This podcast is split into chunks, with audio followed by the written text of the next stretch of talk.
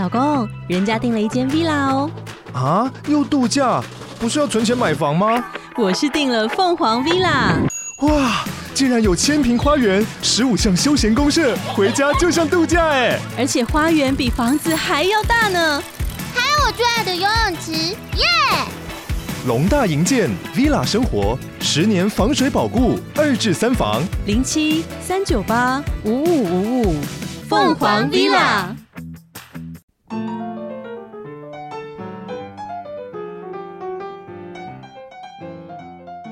Hello，欢迎来到从我开始的关系功课。我是小虎，我是慧玲。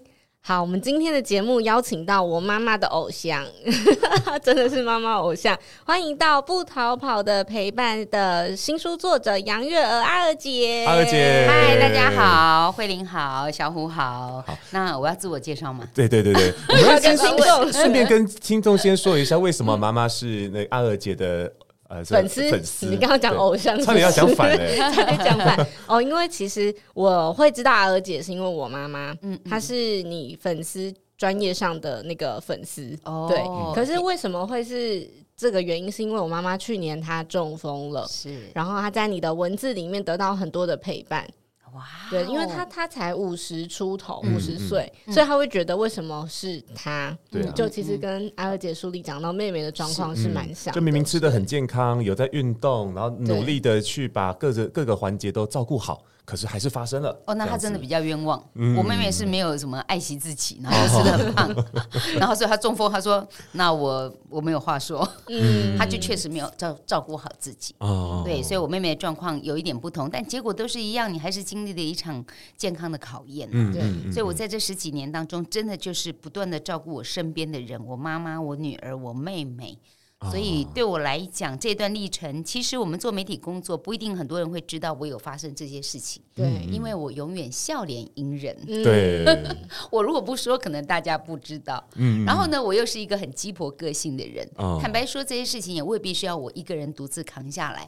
结果我都把它扛下来了。但是我还是觉得我是一个最有福气的人，因为这些事情都往好的方向去。也就否极泰来了，嗯，这样三个关键我有没有讲完？有有有，不知不觉就接近了那个自我介绍。有有，果然阿姐是前辈，我今天真的非常的紧张，不要紧张，不要紧张。我跟你讲，讲话是最快乐，尤其是在听 Podcast 的朋友，呃，你可以想象我们在什么样的环境里面在对话。每个人想象的都不一样，嗯、小虎老师一定知道，那个就是声音最大的魅力，因为它有无限的想象。对，那这个想象其实也可以让大家稍微假设一下，对号入座。假如你碰到像阿娥姐这样的状况，或者慧玲她妈妈碰到这样的状况，嗯，你想一遍，你可能会怎么办？嗯，也许你你没有立刻的答案，但是等到突然间，无常都是突然发生的，对，意外也是。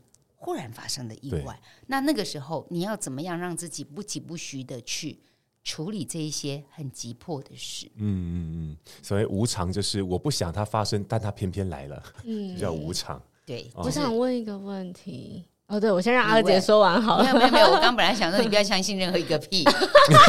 哎，这不能说，不是说好不 说的吗？说好要带进坟墓的。今天最好笑的是这件事情，我们还是可以说一下，没关系，真的吗？好，让听众也笑一笑之类的。我肚我我现在真刚好肚子闹闹肚子，不太很舒服。然后呢，结果我们在走路的时候，那个胃肠又更加的蠕动。结果一不小心，他就哎不放了一个屁。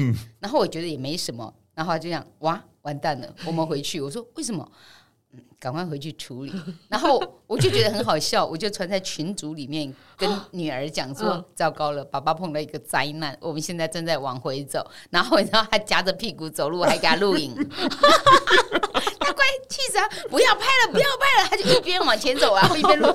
结果我女儿冷不防就回了一句说。我就跟你说吧，不要相信任何一个屁。你可能觉得只是屁，但是你不知道会有水。你不觉得有时候这好像我我回来讲我的不逃跑陪伴有点有点惊悚？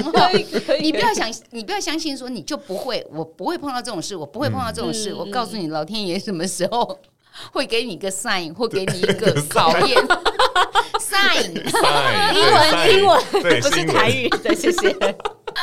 我 今天的关键字是不要相信人。我们这一节开头脏脏的，各位有感觉到那个味道吗？有感觉那个不舒适吗？好，各位观众不要想象，其实陪伴照顾家人就是这种不舒适。嗯，然后你还要面对他，嗯，你还要处理。有啊，而且好厉害，连情绪都到位。这个有，你不觉得真的是这样子吗？比如说像我妈妈倒下来，她是我妈哎，嗯，可是我照顾她好像理所当然。但你知道，我跟我妈妈感情在她倒下来之前很纠结。我妈妈是有躁郁症跟忧郁症集于一身的人哦，所以那个对我们这些子女来讲，我们经常要感受到妈妈的情绪勒索。嗯，而且你有没有碰过那种妈妈欧巴桑哦，很喜欢挑拨离间的？哦，有。哦，跟慧玲讲说，哎、欸，小虎根本不是这么真心爱你的。嗯、跟小虎讲说，哎、欸，我上次看慧玲跟谁谁谁在一起，你看兄弟姐妹这样子被挑拨的时候，嗯、你觉得我们会不会莫名其妙那个问号跟疑虑都跑出来的？嗯，可是他明明是你的手足，嗯、我也不太懂，欧巴桑，你这样子要干嘛？嗯，你让你的孩子彼此感情不好。那我自己有家有小孩以后，我发现孩子们感情好不好，跟父母亲的态度很有关系，对，对不对？对，所以我也在，比如说像我，我也在我婆婆身上看到她对三个孩子的态度，她比我妈妈好，她是升级版。我妈妈是会挑拨离间的，那我婆婆其实是都不把他们三个孩子彼此在做什么事告诉对方，所以大家就是独善其身，做好自己。也不关心不问你现在在干嘛，嗯，所以父母亲其实很影响到孩子的情感。嗯、那我也因为这些情形看在眼里，我从我的女儿还很小的时候，我就帮他们学会做人。哦，嗯，怎么做？怎么做？比如说，姐姐今天在吃一个巧克力，她明明想要把巧克力吃掉了，我说，对，你要不要留一个给妹妹？啊，她不想留啊，我说，妹妹一定会很感动。嗯，啊，然后后来妹妹回来说：“你看，姐姐吃的巧克力人家送给她了，她特别留一个拿起来放在这里等你。哦”然后妹妹就很高兴跑去抱姐姐，哦、然后姐姐就被妹妹那一抱，突然融化了。嗯、哎呦，好李佳在妈妈刚刚叫我留给她，原来是这个想法。对，然后她她突然就对这件事情付出跟奉献这件事情，她愿意去疼爱她。嗯、那包括姐姐大学毕业第一次去打工的时候。嗯然后有赚到一点点的钱，嗯，然后他就要带妹妹跟朋友一起去，呃，出去玩玩三天两夜。然后妹妹才还在读书嘛，所以妹妹根本也没有钱可以跟着姐姐去玩。然后我就跟姐姐怂恿，我说：“姐姐，你的第一次零用钱要不要花在带妹妹出去玩身上？”她当然不愿意，因为她觉得她多花一笔钱。我告诉你，很多第一次一辈子难忘，你一定要抢这个第一次。她本来不太理我。后来我就跟她讲，我问你，你第一次骑脚踏车的时候谁教你的？妈妈，因为宝宝不在嘛，所以我帮他拉着后面的那个车轮啊、扶手啊，让他学会脚踏车。那你第一次学游泳的时候谁教你的？妈妈，我说对，你看妈妈最爱你吼。我都抢到那个第一次 了，我都抢到那个第一次，包括他长大以后开呃拿到驾照，然后我就说。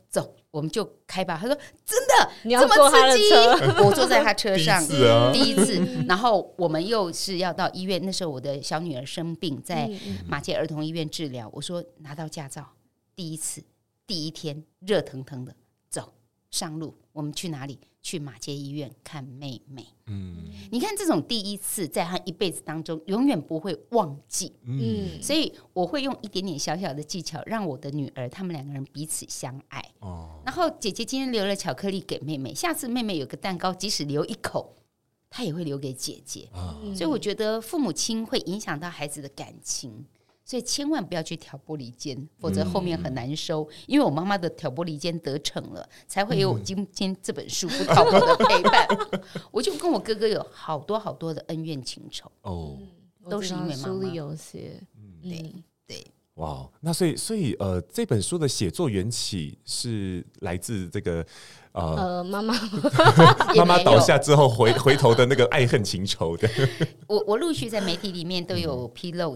讲到妈妈生病卧床，嗯、然后还有女儿生病这些事情。嗯、后来是我也是在访问的时候碰到一个财经的老师，嗯，他第一次跟我见面，他竟然觉得说：“阿姐，你一定要出书，我觉得你的故事太感人。”我说：“哎，今天你是我的来宾，怎么一直在怂恿我出书？”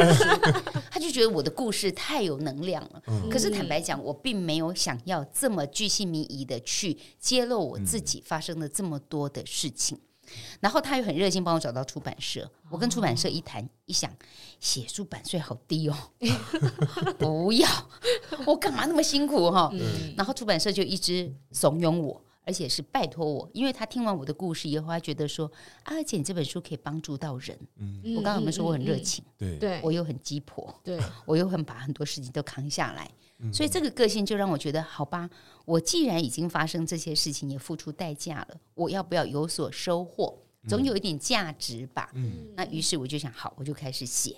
我就答应他，当然我又把版税再提上去，这个很重要。金牛座如果没有谈好的话，我就不写了哈。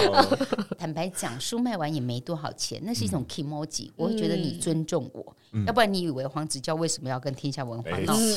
对不对？他不是闹，他是真的觉得说你应该尊重我。尊重，对，那是一个尊重。你们自己写书，你有没有发现出版社有些时候那个尊重你先讲，我会舒服。对对。可是你不讲的时候，哇！我刚写第一篇被他们改的时候，我一整个想要发飙。我习惯讲故事，结果他把我的故事全删掉了。嗯，朝向一个工具书的方向迈进，我说丢高嘞，这样子这个就不是你了，那就不是我啦。但是良善的沟通是很好的。嗯，当我告诉他说，我觉得不对哦，我我要讲的是故事，你知道换来的结果是什么？他一个字都不改了，哎，好两极哦，这好好好两极哦，尊重到底，尊重到底哈。所以我就因为这样子，我就开始写了这本书。但也很妙，我其实写着写着，那时候妈妈还卧病在床，结果写了以后，哎，没多久我妈妈过世了，整个书的架构都重新再调整。嗯，为什么？因为过世之后就有圆满啦，办的丧礼，嗯，继承的财产。啊、哦，还有你们一些权利义务啊、哦，这些东西就可以把它谈进来了。嗯，那也这样子，这本书的能量更强了，嗯、就是把连同身后事也一并把它纳进来了。嗯、所以从开始遇到这样的事情要照顾，到最后的结束 ending，就完整的写在这本书里头。哦，我很喜欢书里面阿娥姐写到，就是刚刚你讲那个身后事，嗯、对，就是其实我今天也很想问一个问题是。呃，因为阿二姐有聊到那个安宁的医疗，对不对？嗯嗯，那因为其实去年我妈妈生病的关系，然后我有重新意识到，其实无常是很，就是因为以前传统家庭其实不太会去讲这个，嗯、也不太敢讲，对。然后真的是我妈生病之后，我才发现原来有这么多的要去注意的事情。所以我妈其实那时候就有说，如果她真的又因为就是生病的关系怎么了，嗯、就请大家帮她签放弃医疗。嗯，对，就是他有特别告诉我们这件事情。他说是他也舒服，然后呃，活着的人还可以去处理，清醒的家人们也不会那么的辛苦。然后我就想问阿尔姐，因为其实我后来就有自己写了自己的呃，算是生前的遗书吧。哇哦，就是我就我有跟小虎说放在哪里，对，就可能是我想要在哪里，用什么方式离开，然后要有人来送我吗？还是不要有人来送我？就这些 detail。那如果是阿尔姐。你会就是因为我要跟妈妈沟通嘛，其实我没有跟妈妈讲，也没有跟爸爸讲。然后你身为妈妈的角色，你会希望小孩怎么样跟你说这件事情？小孩跟我说，对啊，就是可能是我希望不用等他跟我说，哎，我自己就会有我自己的想法。嗯，但是沟通真的好重要哦。对，你不要以为你的想法就是。他们想要的想法，对，或者你以为啊，我好像帮你省事啊，嗯，我好像不要让你那么麻烦呢，对对对，就是就是那个点到底要怎么去？所以我尝试过跟我的女儿讲过这件事情，因为呃不逃跑的陪伴，我经历了这么多事情之后，我对于身后事比较豁达，看得开，我觉得无效医疗不必了。因为我也交代他们说，你看阿嬷这样子躺了七年，一点尊严都没有，而且她过得很痛苦。对。然后身后事到底要不要有一个灵骨塔，然后丧礼呀什么的？我觉得我好像不在意了。我就觉得，哎呀，如果等等到最后一刻，我就交代我那个大女儿，我就跟她讲说，如果到那一刻，你们就帮妈妈树葬好了。我觉得我也不一定要有个什么地方，而且树上，我觉得哎，也没有办什么仪式，反正你们平常就很爱我，然后有没有那个丧礼，我觉得不重要，因为我也不在，谁来我也不晓得，所以你就帮我树葬就好了。结果女儿居然停下来说：“不行啊，不不不可以哦，我我还没准备好哦，不可以哦，你至少要像阿妈那边有一个灵骨塔哦，我知道去一个地方悼念你哦，你这样子我不知道你在哪里哦，你你不可以哦，你不可以哦，哈。”那我当下就觉得说，哎呀，我以为这是我的体贴，嗯嗯，我以为这是我的善解人意，哦，人家不买单呢，人家不买单呢。不过刚刚慧玲讲的。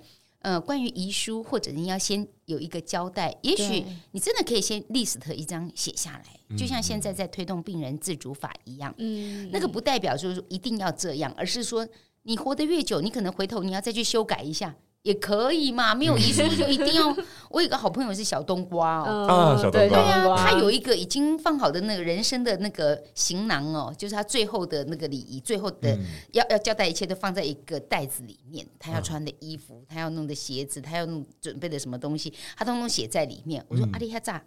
都快下后啊，那么早就写好了？嗯、没有啊，阿娥姐，一段时间可以 review 一下，再来 小冬瓜可爱，因为小冬瓜真的在一直在推广那个生命教育啊，对对对，他很常教大家这个，哎、嗯。欸，来来写个自己的遗书，因为写完之后会对自己的那个一剩下的人生有很多看看法。对，所以他之前 TED 就在讲这个东西。然后那时候，哎、欸，因为我跟小冬瓜是有有在那个一对一的教练，在他上 TED 之前，要有一些那种他他的练习，他就一直跟我分享这个。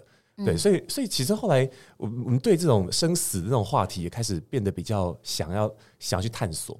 我们今年今年那个我啊啊我我我们去扫墓的时候，然后因为我从来没有跟我爸聊过他以后要住哪里，然后我就我就问他说：“哦，阿嬷真的会选？”但但他他先讲说：“哦啊，你们阿嬷好会选哦，哦选这个地方，他很有远见呢。哦，这边又便宜又怎样的，就讲很多。”然后我就说：“哎，那爸，如果哪一天你走了，你要你想跟阿公阿嬷一起住吗？”然后，然后他就看我一眼说：“哎呀，这个那么麻烦啊！我的话，你们开心就好。哎呦，这种的，哎呦，以前不敢讲，因为就怕说好像提了什么东西，会不会什么呃敏感呐、啊，还是说他们会抗拒啊等等？哎，没有呢，我爸好开明啊。我觉得现在的父母可能对这一块比较可以接受，嗯、但是很多的长辈其实他们不能够谈这些问题，不能触及，还也是有原因的，嗯、因为他们害怕。嗯。嗯，真正的原因是因为他们害怕，对啊，所以他们的避讳是因为他已经在他周遭看到相同年纪的人，嗯，可能这个走了，嗯，那个没了，嗯，好，那个已经没看到了，好，他其实是很害怕下一个会是他，哦，所以怎么样让这个恐惧能够让他降到最低？嗯，其实又要回到说，我们对于生命。你有什么样去看待这个人生的旅程？嗯，它本来就是一个必死无疑之路，不是吗？对呀，它就是单程车票啊！你在怀疑什么？你为什么明明知道会死，可是你又很害怕那一天来临？嗯，我想可能也许我到了七十岁、八十岁，距离那个越近的时候，我的恐惧跟害怕也会慢慢的升高。嗯，但是我其实，在二十几年前我就写过遗嘱嘞。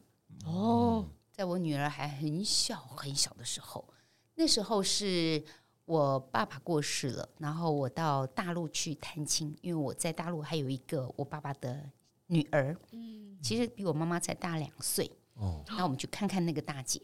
然后要去之前，我也不知道我怎么突然间想到这件事情，我就写了一一封信给我老公。嗯。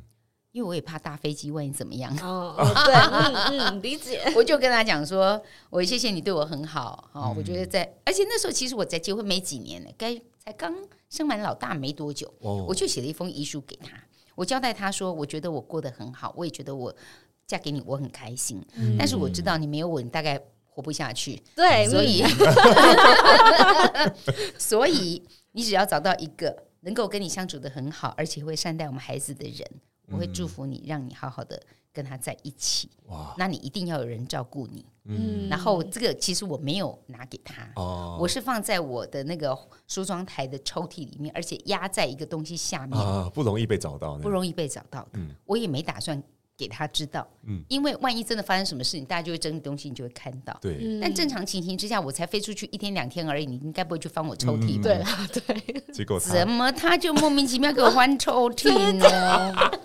然后那个晚上，当时还没有什么手机啊，只有 micro 电话联络也不方便。二十几年前，结果他那个晚上竟然不小心就翻到那一张，他一个人晚上哭到不行，好可怜，好可怜。回去都发现那个纸上都泪滴，有没有？对，然后字都糊掉。然后，然后他就说：“你为什么要写这样的东西给我？我很难过。”然后他就哭得很惨。等我从大陆回来的时候，他告诉我说他不小心翻到了那一张。我说：“那你知道我对你的真心了吧？”嗯，所以我对你的真心，其实也是他影响我的。我要出国之前，他就跟我讲说：“哎呀，真的很怕，万一发生什么事。”我说你干嘛一直跟我讲这样？万一发生什么事？既然这样，我就有所交代吧。嗯、那我觉得也很好，我就让他看到这样的真心了。嗯、他很确定我是很爱他的。嗯、然后我妈妈倒下来的时候，我们一家人在决定妈妈要长期照顾，要往养护中心机构送，还是带回家。在那个关键时刻，我的三个兄弟姐妹手足安静无声。嗯、好，慧玲看到书里面写到，我知道这段都没有讲话，而且顾左右而言他的讲他今天的天气，待会要吃什么，哦、没有人要切入主题。嗯、最后我说：“哎，我们今天就要讨论妈妈出院的计划，人家就告诉我们出院的准备了。那现在妈妈打算怎么样？”嗯，我们从小到大的恩怨情仇好复杂。我哥哥当下就讲说。哎，其实安养中心也不错。哇，我一整个爆炸，对我一整个爆炸。凭良心讲，我觉得真的也不错。因为以我妈妈，她就是躺着不能动嘛，嗯、所以我也不用担心她要不要去公园，要不要什么多大的空间，要不要可以伸展。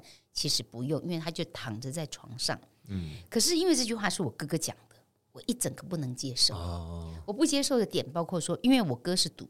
唯一的男生，对，从小到大，其实我有一些老二情节。爸爸妈妈把好的资源都是给哥哥，对，最宠爱的是哥哥，最疼他的什么，给他的东西最多。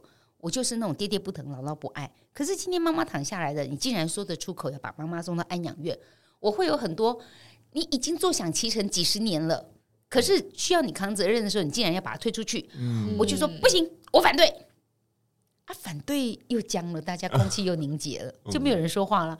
他反对之后都没有人讲话，我老公就拍拍我的肩膀说：“我们带回家，因为我们家有电梯，给大家彼此一个台阶下。嗯”啊，真的啦，我哥哥跟我妹妹都是住公寓房子，嗯、事实也是如此。但是心中的圈圈点点叉叉叉是有的，嗯、而且很多。嗯、然后我就觉得我老公很聪明，他今天我也想劝全天下的夫妻。其实，对方有难，不代表将来你不会碰到。对，今天我有难，你表现出表现出这样子的态度，我妈妈先倒下来，你还有妈妈。对，将来我怎么对你妈？我不会失礼的啦。哦，这个人有阿姐前阵子写婆婆那一天很长呢。对呀，去高雄呢。对呀，去高雄这件事情，我们来讲讲。那天我看了好几次。嗯。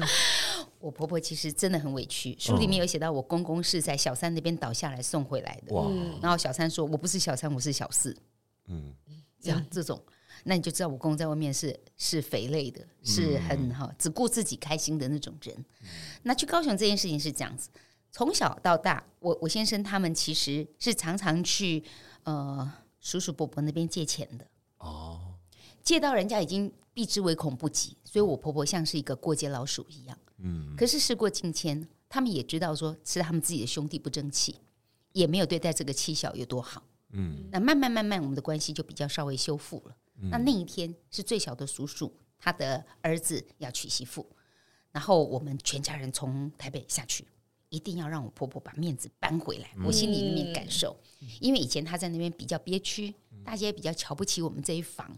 因为我公公就很烂嘛，都没有钱呐、啊，又又有卡债，又一堆鸟事。可是我觉得我婆婆真的好棒哦，因为她把三个孩子照顾得很好，三个孩子也都很成才。我老公是美国国务协会的驻台代表，我我小叔他是 TOKUYO 的协理还是经总经理，我忘记了，就是也是很高的高层。然后我妹婿，我我小姑家的先生是竹科的老板。所以都很不错，但是这个是其实没有澳元的情形之下，我婆婆独自完成的。那当我们去到那个会场的时候，其实我婆婆有很多的心里面的 murmur。我们想要让你扳回一个面子，可是其实你去找了很多事情回来要生气。嗯，大家这么久，叔叔啊、伯伯啊、阿姨啊、姑姑啊，什么大家见面了哈。可是其实以前他们有过一些恩怨情仇，比如说我那个小叔的太太三犀牛，然后。就对我婆婆是比较属于，呃，不太友善的。哦，我婆婆如果打电话去，她是会过滤她电话的。哦，那其实慧玲，我问你，如果你知道常常这个人会要来借钱，你会不会帮小虎挡一下？啊，会，好像也会，嗯，对不对？你要说他有错吗？可是当下，我想我婆婆是觉得委屈的，不舒服。然后这个感情已经这么久了，几十年了，在那天场合里面真妙。我婆婆又去找事情生气了，她就觉得说那个婶婶连看都不看她。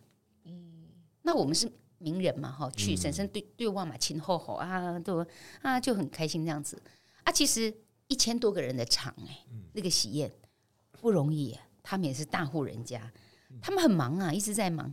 可是我婆婆再去看一些小事情，小事情回来生气，然后就觉得说人家不尊重她，不怎么样，不怎么样，不怎么样。但是你有看到我在脸书上 po 的照片？嗯、我回来我再看照片，发现哪有人家婶婶明明挽着你笑得很开心啊！你怎么说人家不理你？他假的，他心里一定不甘愿，扯不清了。我就想说，那就此题无解。嗯，我也不用再去帮你再多说什么。嗯，可是觉得有很多的长辈朋友，你们真的不划算呢。有些事情可不可以 哈放过？嗯，我讲的不划算，实际上不划算。我们都花了高铁的车票下来了，吃那一顿饭，你为什么？不开开心心的去享受大家好久不见，嗯，而是去找事情。我告诉你，他从以前就对我有成见。我告诉你，他到现在其实他还是对我那个眼神怎么样？嗯，你何苦？对啊，还有包红包呢，那个成本很高，是不是成本很高？那么多人花了那么高的成本，是要帮你买开心，帮你平反的。可是你却回来以后所讲的每一句话都不开心。我也学会了，我知道我已经劝诫不了我婆婆了。嗯，所以我就让我先生跟他对话就好了。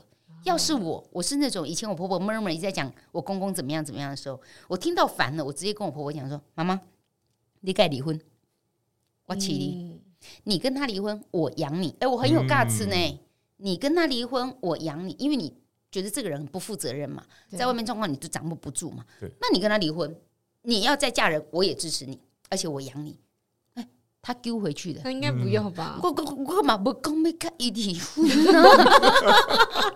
嗯，所以我觉得哈，夫妻的感情哦，我们不能说嘴，因为那是上一代的事。对对。但是以我有效率跟积极处理，我会觉得花时间闹那个情绪没有什么意义。嗯。但是你说像这些会用情绪勒索的长辈少吗？不少呢，很多很多呢，很多。后来我我曾经碰过那个呃金钟影后王娟。哦，嗯嗯，他就跟我讲说啊，儿姐，情绪勒索是这样子的，他要勒你不要给他勒啊，嗯嗯 嗯，对不对？你不受影响，你不受影响，对，就不存在这个行为。啊，你就被他勒索了，他就成功了，对，下次继续勒，对。对，我跟勒勒勒，所以你要怎么样不被勒索？嗯，那我们又不能够不尊重长辈。对，好啊，你情绪勒索我，哈哈哈，丢丢丢，嘻嘻嘻，嘿嘿嘿，我听到了。但我既然我继续做我的，嗯。嗯嗯嗯，然后我要学会离开你，我就不要再生气，不要再烦心。嗯，我近最近也在学，明明是眼不见心不烦，嗯，为什么常常已经眼不见了，坐在那里小剧场还在脑子里一直演呢？对呀。很奇怪哦，那不是跟自己过不去吗？就是纠结啊，所以我真的觉得很不划算了。我就觉得说，我们花了这么多钱，然后场面上做给你，就是为了让你买一个开心，让大家都看到说你也过得不错，你把小孩养的这么好，还有一个名主持人站在你旁边，这是重点啊，对不对？对。然后你也是穿的体体面面的，可是怎么回来你都捡了这些事情来生气？是。我我老公就是说也受不了他妈妈在一直负面的在念这些事情。我说你妈如果在我面前讲，我会给她一个题目，我会跟她讲 说，好了，你讲完这些了，那现在换一题，写十五个你这次去以后开心的事情啊。对呀，强迫那个转换视角了。对啊。菜很好吃，嗯，新娘的礼服很漂亮，随便都可以。哦，生鱼片很新鲜，对，都可以。你你你想点开心的嘛？对呀。你会不会把你的情绪放错重点？嗯嗯。可是我也没有打算去改它。这题我没有问我婆婆了。如果有机会，我想跟她讲说：“妈妈，你那个负面的 murmur 的已经讲完了哈。那现在换一题，下一题是，请你写一下这一趟去高雄之后，你得到最快乐的事情。”哦，旁边做名主持人呢？啊，要要要要！你随便，你随便都可以写几个嘛，哈。对呀。要比如说他那天那个脚咬脚，新鞋咬脚，对啊，重要场合不要穿新鞋，然后，然后我出门前就用凡士林把他那个比较咬脚的地方把它涂了，然后敲了软了，嗯，然后让他出门走路脚不痛了，嗯，你怎么没有觉得好开心呢？嗯，我媳妇蹲下来帮我把鞋子弄好，让我走出去不咬脚。嗯然后你就还记得有几十年前那个婶婶给你的眼神，早就过了呗。嗯，为什么放不过自己？嗯嗯嗯，对。哎呦，我觉得我们这一代人真的比较幸运，就是现在好多的那种观念就比较开明嘛。因为因为以前的人的的人生重心都是在他人身上。嗯。我们我们被这样教育的，所以到我们这一代的时候，其实意识到这件事，有些人可以走得出来，他们会开始有自己的界限，开始知道自己人生的重点在哪里，会懂得快乐。可是有一些有些朋友可能还没有办法从这里面这个完全跳出来，对，因为一旦离开了那个重心，就突然觉得哇，很没有安全感。嗯，所以有时候用这种角度去想那个以前的长辈的时候，就觉得哎呦啊，他们也是在这方面好可怜啊。对啊，你会觉得以前的长辈都很重视钱呢？我妈到生病的时候，哦，你给她红包，她很开心呢，还会拿出来数，爱钱到这种程度啊！可是我有一次跟那个谁吴淡如淡如姐在聊的时候，她有一个人生实用商学院，她说大家都在讲着怎么赚钱，怎么赚钱。其实我告诉你，花钱也是一种成本，还有情绪不好也是一种成本。你有想过吗？你赔上这么大的情绪，那不值钱吗？它很值钱。昨天我老公跟我讲了一。个故事，他说：“我们真正发生的事情啊，在人生当只占只占了百分之十的事情，其他的百分之九十不是那件事情造成的。”他讲了一个故事，一个一个先生也买了一个名表，在浴室里面的那个洗手洗手台洗完脸以后呢，就把那个表啊放在那个洗手台上，那就。离开了，然后他太太看到说：“哦，这是老公很喜欢的名表，赶快把它很小心翼翼的拿起来，怕在那边如果沾到水怎么办？拿到那个餐桌上饭厅那里，等一下老公出门的时候就会去拿到那个手表，他就把它放在显眼的地方。结果呢，他先生还没去拿手表之前，他儿子跑过来，就去不小心拿东西，回到碰到那个手表，手表掉到地上摔了，破了，镜面破了。然后她老公出来的时候一看，很生气，骂了小孩。”然后老婆就赶快站说：“不是他的关系啦，是因为我我刚刚怕你弄水那个沾湿了，所以我就把你放到这边来。啊，小孩不是故意的，你不知道这个手表是防水的吗？啊，就生气，嗯、然后又骂了小孩，又骂了老婆，然后就气呼呼的出去了。出去以后呢，哎，到了办公室才发现糟糕了，我忘了拿公事包。嗯，就打电话给老婆：你你们在家，我现在赶快去要拿中公事包。老婆说我已经出门了。”那我也没有钥匙，那你赶快回去帮我开门，我等一下要回去拿那个公事包，否则什么东西都不能不能做了。结果就在他赶回家，跟老婆赶回家的路上，老婆开车出车祸了，哎，撞到，幸好人没事，车子损伤而已。你看，不就是一个动作把手表移了位？那一件事情在你人生当中只是做多事情，对，一件事。可是后面那些的影响，如果让你知道后面是这样，倒推回去一次。你要不要用感谢说？哎，谢谢老婆把我的手表放到旁边去。嗯，哎呀，砸那个掉下来的有没有受伤？孩子没受伤就好。嗯，你就停损在那只手表上。我觉得后面那个车子要修理的钱可能比那个 手表更贵。贵，所以小虎讲的对，蝴蝶效应。嗯，所以我我在出这本书《不逃跑的陪伴》。呃，其实我讲了很多关于情绪，嗯，你那个情绪如果不能够控制在一个可控的范围内，嗯，你会有不断的效益一直往下，其实最后会卷进去的不是别人，是你自己，嗯嗯，超级不舒服。对，因为我觉得，因为很多的那个国外的那种成功学的书，比方说那个好了。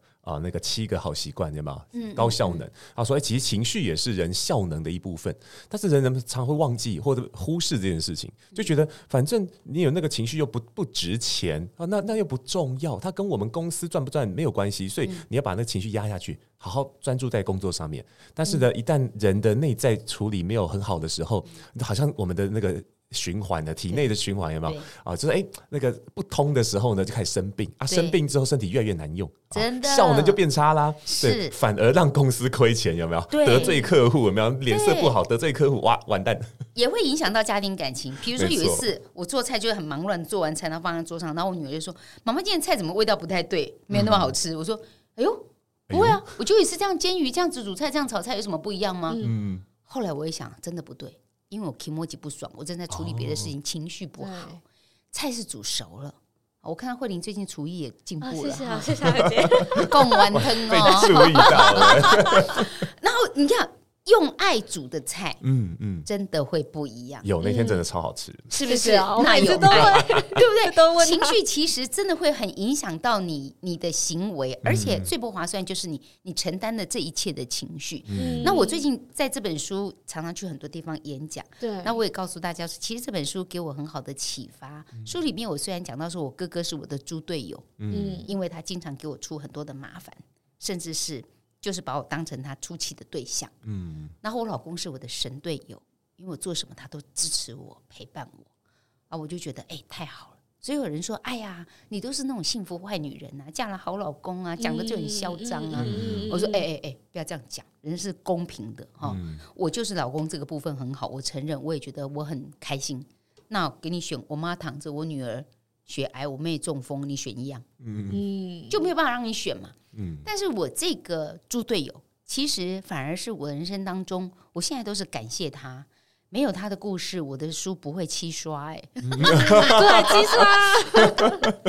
为什么我要感谢他？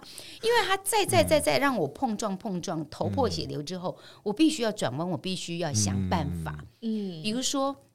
他每次来我们家看我妈妈的时候，他就兴冲冲的，一副已经要找我干架的样子。嗯、啊，为什么？其实我也可以理解，因为我妈妈插管气切是她做的决定。是我们其实都不谅解，包括妈妈醒来以后，一直常常用手指头这样指着她，哇，恨意满满这样子。嗯、我在想，她心里面很不是滋味，所以她很希望可以拔掉那个气切管，但是我妈妈并不具备那样的能力跟体能可以恢复，所以根本拔不掉。我们也手术过，然后她就是没有办法拔掉。身体都黑了，直接又送进去急诊了。那你说怎么办？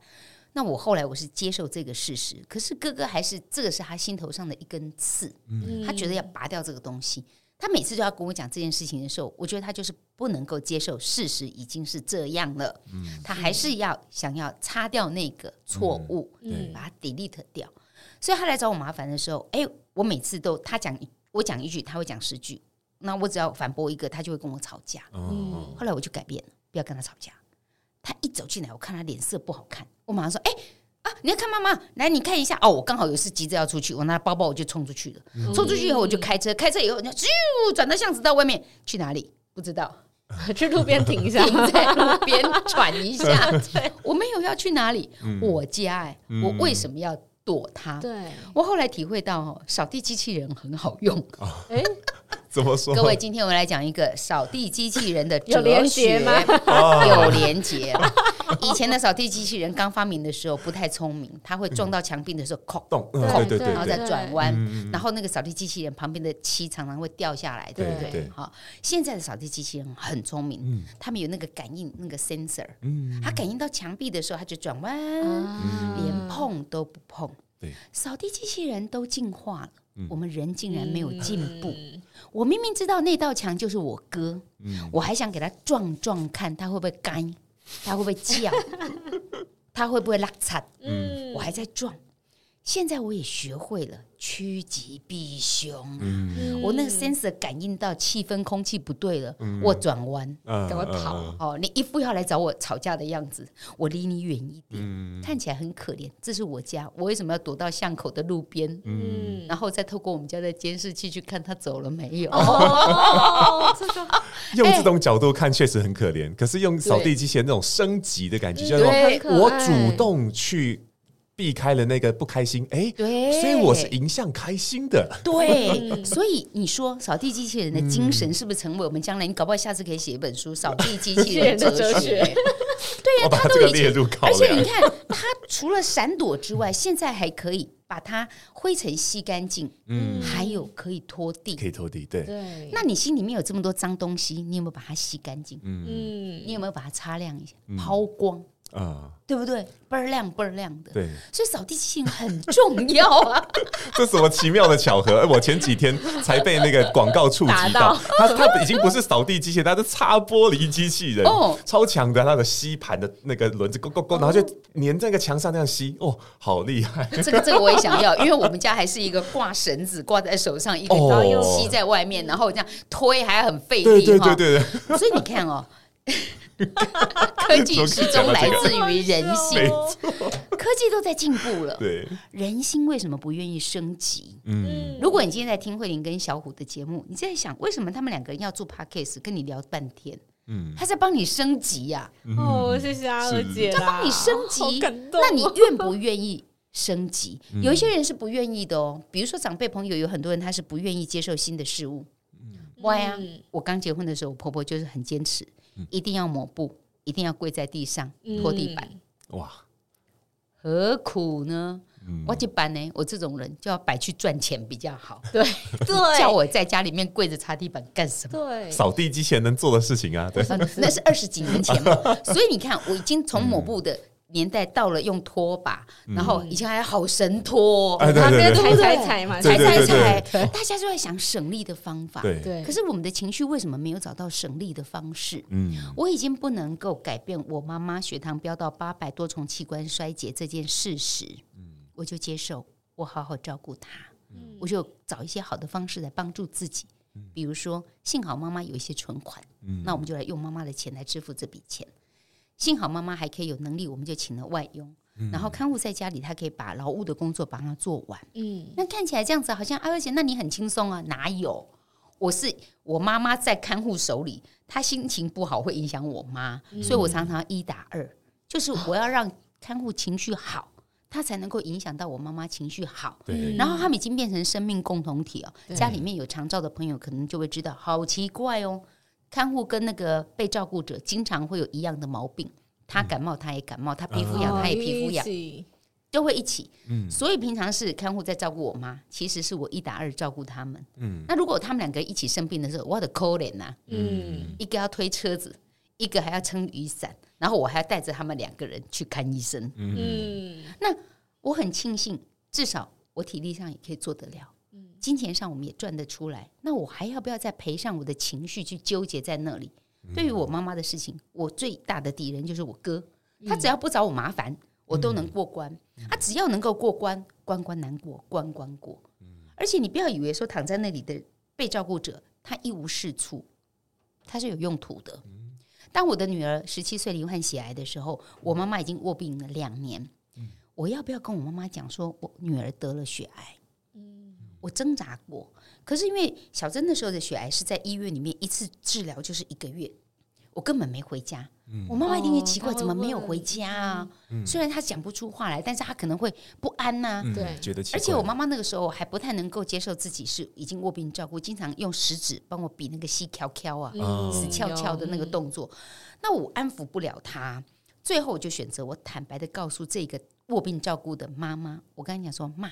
知道你爱听话，这次你要帮我。嗯，我的女儿得血癌了，我妈就哭了。嗯，哦，我很高兴哎，表示她头脑有清醒哦。对，然后我就接着乘胜追击，具体的讲出我需要你做什么事。妈，你一定要好好喝水。嗯，然后你一定要好好吃饭，你一定要好好睡觉。而且你讲这个好像简单呢，不简单。嗯，对于一个卧床的人来讲是最不简单。但是就像阳光、空气、水一样，缺一不可。它会有恶性循环，它水喝的不够，痰就会很浓，抽痰就会困难。对，水喝的不够，尿道就会发炎，它就会发烧。对，水喝的不够，肠胃蠕动不够的时候，大便大不出来，我就帮他抠大便。哦，这些事情都是连锁反应的。我具体的对一个卧床照顾的病人说，请你帮我，要好好吃饭，好好睡觉，好好的休息，好好的喝水。讲完了，他哭我也哭。嗯，他还是心疼孙女生病。嗯，我是。我是劳累，你病我我女儿也病，我到底要先顾哪一个？嗯、我甚至心里面有一把尺，觉得说我很怀疑我自己，因为两个都是我最亲近的，一个生我的人，一个我生的人。嗯、我问我自己，我比较在意谁？嗯、答案显而易见，我竟然觉得自责。嗯、我比较在意我女儿，可是这是生养我的妈。嗯、一直到后来，我妹妹也中风。然后那时候跟妈妈讲说，妹妹中风，她已经状况稳定了，我才告诉妈妈。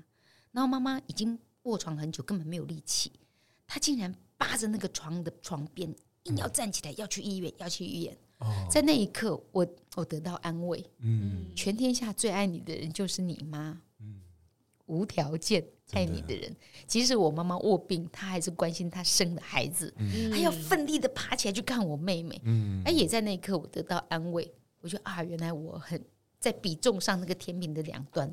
妈妈跟女儿，嗯，我希望大家不要碰到这种考验。嗯、可是考验的答案，我很清楚知道，我在意的是女儿。嗯，可是真的，我很高兴，我坦白的跟爸妈妈提出了这样的请求。我在医院的时候，我就安然的陪着小珍治疗了八个月。嗯，因为我每次问看护说：“阿妈怎么样？”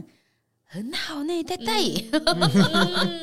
他不闹情绪了，我就可以安稳的照顾我女儿。然后回来家里，我妈妈还会紧紧拉着我的手，她想知道小孩的状况。对，所以各位不要把那个卧病的人当成他一无是处。嗯嗯，我只是降低那个找麻烦的事件。嗯，妈妈，请你帮我。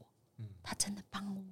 他真的帮我了，所以我们就这样走过了八个月，陪伴我女儿治癌，治疗她的血癌。现在小珍状况也痊愈了，身上没有癌细胞了。哦，长得很漂亮呢，对不对？还要拍电影呢，对不对？电影呢，是不是很漂亮？是，要讲讲一次很漂亮，很漂亮呢。画的对，因为因为像妈妈，你要讲很漂亮，我才能漂亮的跟妈妈一样。哇，而且我教你另外一个，我每次我。就是自己讲的真的好笑，我妈朋友也会，就是因为我跟我妹嘛，然后我们就还有我弟，我们就一起出门，人家也会说啊，玉丽啊，你女儿很漂亮呢，长得很像你这样，嗯，然后妈就会接一句，差我一点，你知道为什么吗？另外一半是爸爸的啦，哎呦 喂，真的要学起来，各位，其实讲的这些，如果他们开心，嗯。就让他开心吧。对，坦白说，真正开心的事情都不太花钱。真的，你没花到什么钱，你这辈子不是都是努力在赚钱吗？你都忘记，其实情绪是最简单的投资。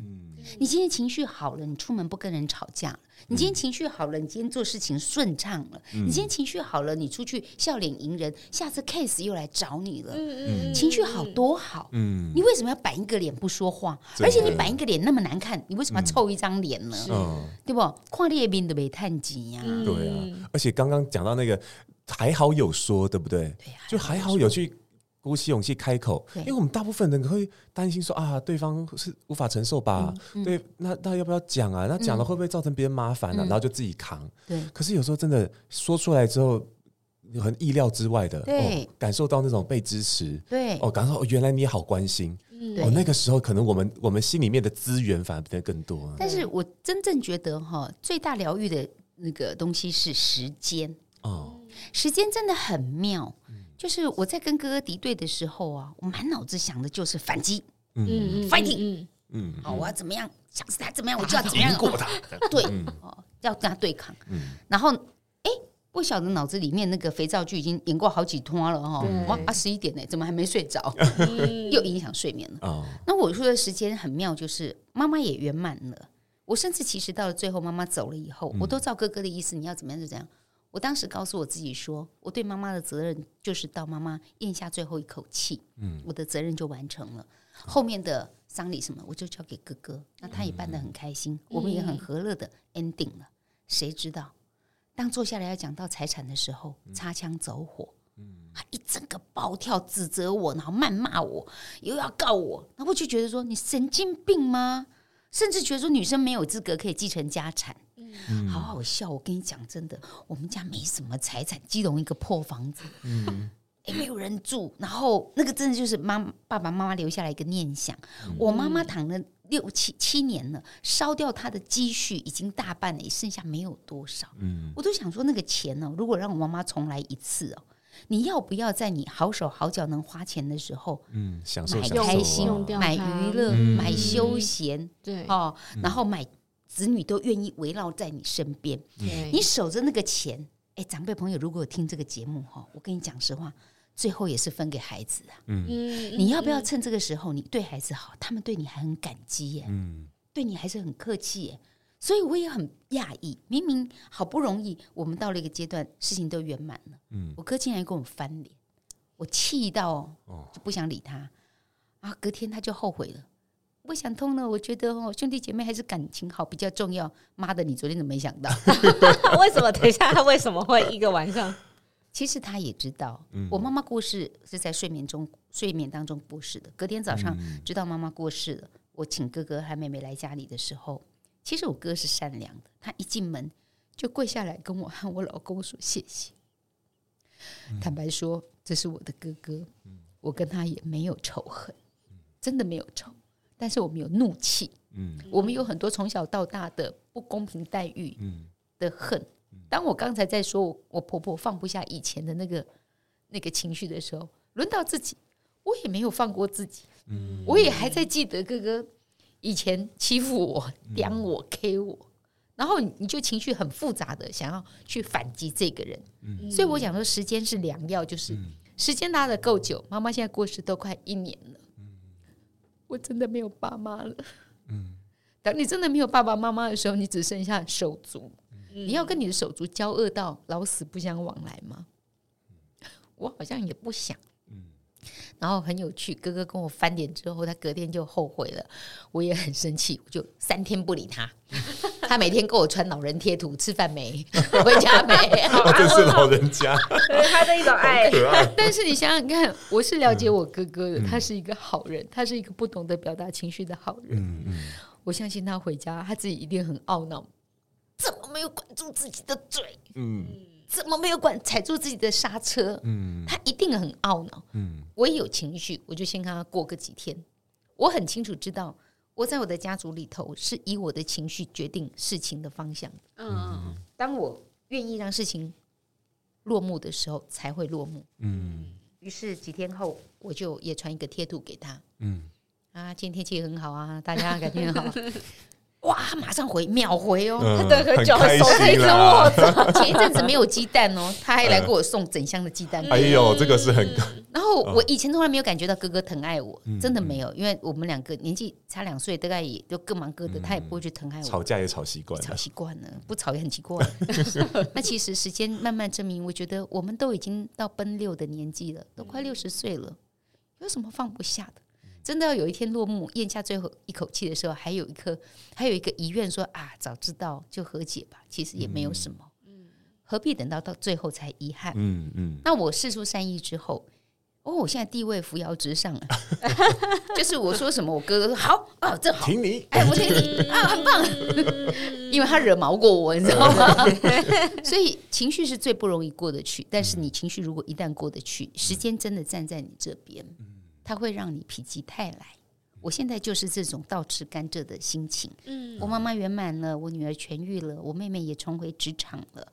各位看到不逃跑的陪伴，看起来有点惨，但是其实我都往好的方向去。是我有一本福报存折，非常的值钱。我们做节目，可能无形当中帮了很多的团体或者很多的活动。嗯，我们就很认真的帮他介绍，很很认真的去帮他宣传。我觉得这些都有福报。对，所以。在我家里发生这么多挫折的时候，一次提领我没有破产。嗯，那现在否极泰来了，我继续要去存这本福报存折。嗯，各位，不管你是黄金存折还是定期的存款，我认为福报存折最最超越这些现实的价值。嗯，在你碰到苦难，在你碰到挫折的时候，它让你可以顺利过关，那都是因为你的福报。嗯，那福报不是叫你去放生啊、捐棺材啊，不是。就在你身边。嗯，你今天看到一个老太太走路不方便，你扶她一把。嗯，你今天看到一个视障朋友拐杖杵杵杵，不知道要杵到哪边去，你问他需不需要帮忙，让他搭你的肩走过马路，那就是福报。嗯，这是我在医院陪小珍的时候学到的。一个妈妈说：“你们不要焦急的只是去捐钱，因为你觉得你的孩子现在承受苦难。嗯，你现在要做的是你在医院看到随手可以帮忙的事情。”都帮忙，包括你现在火气很大，你想要找护理师麻烦，你踩住刹车，你不找他麻烦了，嗯，你也没有发飙了，你让他可以顺利把事情做完了，那也是福报，嗯，所以这些点点滴滴的福报，我想的这一切，我发现最值钱的事情就是每个人都有的是能力，最值钱的事情。真的不是金钱的数字，嗯，而是你的时间，而是你的情绪，嗯，我讲的好好，哎呦，真的是。讲到我，我今天听阿二姐都在哭，真的，我今天听阿二姐讲故事真的很疗愈，所以我我我相信这这也会带来很多福报，因为我们的听众朋友应该我相信啦，我相信一定会在这里面得到很多安慰，甚至他们可能会立刻的跟某人、某些人和解。真的，嗯、真的和解多好！尤其像我们有机会可以拿着麦克风，握有话柄权，包括小虎跟慧玲。嗯、我其实，在媒体当中讲我哥哥这些事情，或者是我家里这些事情，嗯、我自己后来想想，我握有话语权，我并不是要把我哥哥打死、踩死他，让他没有在社会立足的空间。嗯，不是那样子，我并不会开心。对。而是我想用我自己活生生的例子来告诉大家，没有那么深的仇恨，嗯，不过是点点滴滴生活的累积，放过自己吧，嗯是不是很好？是。超级棒的，我们真的不知不觉，我们本来开开录前说，哎、欸，我们的今天嗯抓个四十分钟，超过了啦，早就超过，超过好多了。你，你没有办法停下来、啊，没有办法，真的没有办法，要一直说、啊。嗯，还好现在 Podcast 不是的时间，没关系，对对对，是真的，所以时间很多都给大家。好，希望听到这边的听众朋友们，要也能够感受到这个阿二姐，呃，这个。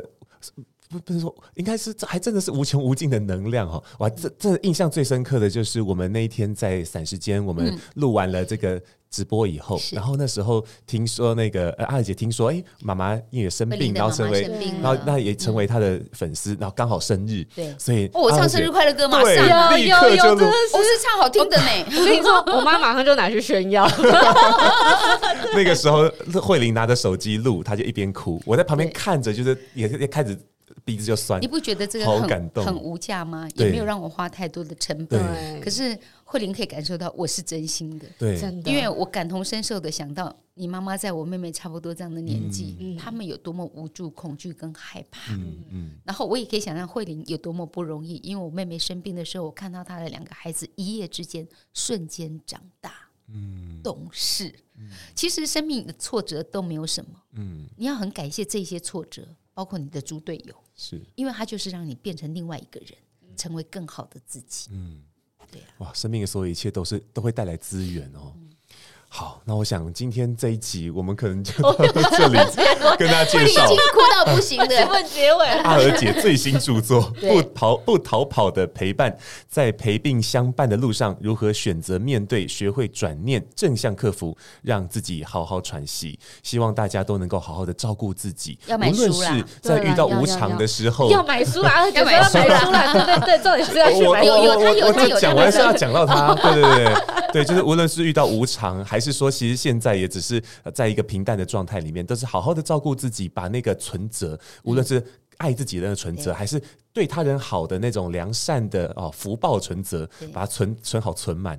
对，好，那所以还是说回来，刚刚说的要买书啊，对，谢谢 希望大家支持起来，对，故事写下来，真的帮助我们很多。而且我最重要的意义，其实不逃跑的陪伴是讲我照顾家人的历程。我真正的寓意是希望大家可以陪伴，要趁早。是你不要觉得说啊，你妈现在很好，你爸现在很好，我跟你讲，有时候谁知道？嗯，Who knows？明天，对，谁知道明天？嗯，所以不要遗憾，陪伴就趁早吧。